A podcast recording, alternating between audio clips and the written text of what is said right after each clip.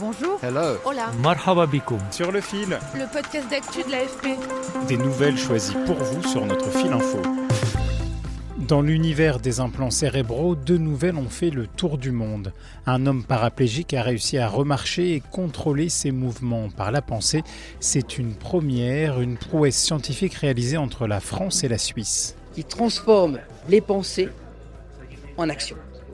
Ça veut dire des implants localisés au niveau de la région de notre cerveau qui contrôle normalement les muscles des jambes. On capture cette pensée avec des implants et on les transforme en activation électrique de la moelle épinière pour aller activer les muscles des jambes comme le patient le ferait normalement pour marcher. Aux États-Unis, Neuralink, start-up d'Elon Musk, a annoncé fin mai avoir obtenu l'autorisation de tester des implants sur des cerveaux humains.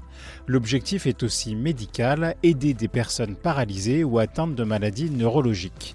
Sauf qu'à terme, Elon Musk, polypatron, à la tête de Tesla, SpaceX ou encore Twitter, voit plus loin.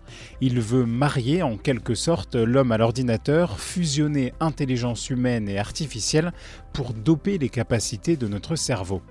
Alors dans cet épisode de Sur le fil, on fait le point sur ces neurotechnologies, ce qu'elles apportent à la recherche et les questionnements éthiques qu'elles soulèvent.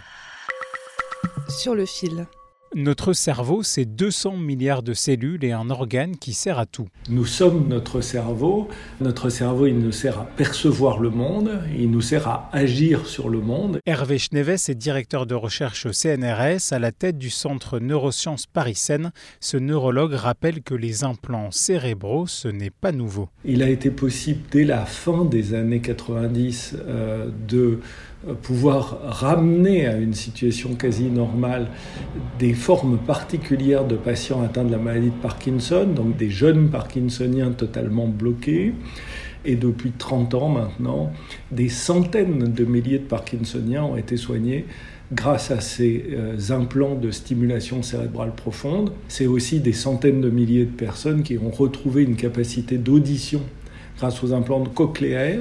Pour 99% euh, de ces technologies, de ces implants cérébraux, on ne répare pas. Éric Fourneret est maître de conférences en philosophie à l'Université catholique de Lille et spécialiste de bioéthique. Euh, les implants cérébraux ne, ne, guérissent pas, ils sont là pour compenser des fonctions qui ont été perdues par le cerveau. Le problème de ces implants cérébraux, c'est qu'ils nécessitent une intervention invasive. Il faut ouvrir la boîte crânienne, il faut implanter une électrode profondément euh, au sein du cerveau. Alors même si c'est des électrodes très fines, c'est quand même de la chirurgie euh, extrêmement délicate. Ça s'adresse à un nombre restreint de personnes. Donc ce que cherche à faire euh, Neuralink, c'est toujours d'une manière invasive, parce qu'il faut quand même entrer dans la boîte crânienne, déposer une électrode à la surface du cerveau, c'est-à-dire au lieu de rentrer dans le cerveau, la laisser à la surface du cerveau.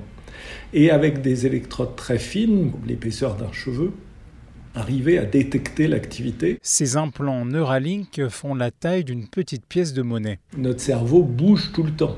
Et alors si vous mettez quelque chose à la surface du cerveau et entre le cerveau et la boîte crânienne, bah, il va passer son temps à bouger, à frotter.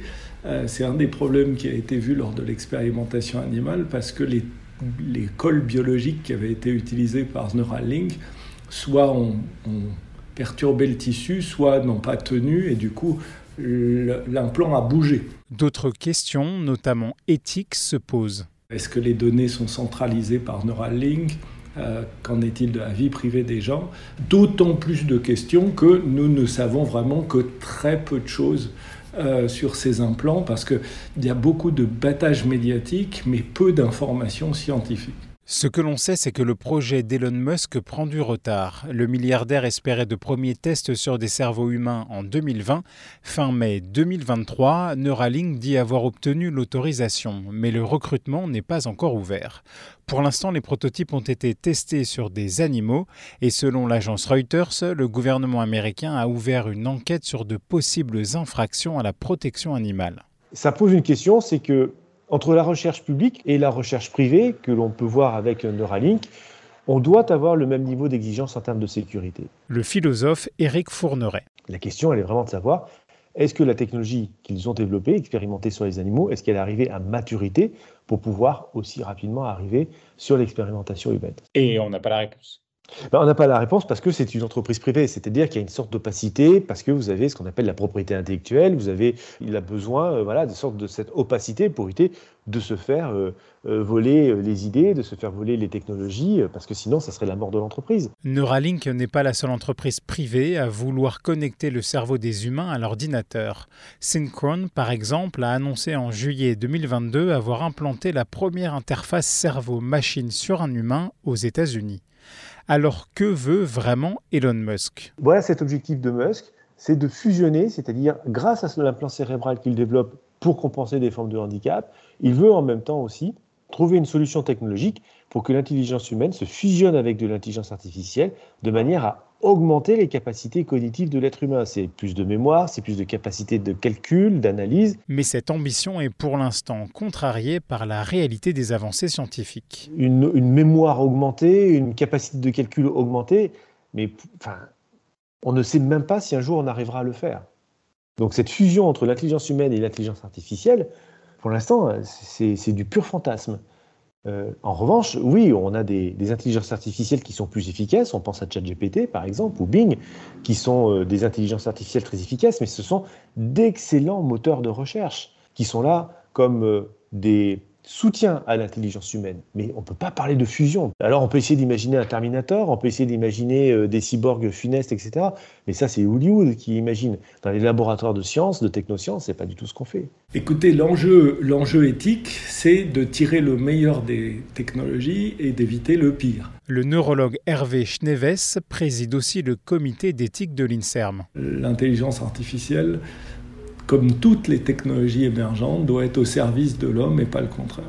Face à l'irruption des neurotechnologies, les institutions internationales réagissent. L'UNESCO organise en juillet une conférence sur l'éthique des neurotechnologies et la communauté scientifique a énoncé des neurodroits comme la liberté cognitive, euh, le droit à la vie privée mentale et aussi le droit à bénéficier des bienfaits de la science, c'est-à-dire à bénéficier de l'application de ces neurotechnologies, mais non pas pour créer une caste d'augmenter, mais pour le bénéfice de tous et au premier lieu évidemment des patients. Sur le fil revient demain. Je m'appelle Antoine Boyer. Merci pour votre fidélité et bonne journée.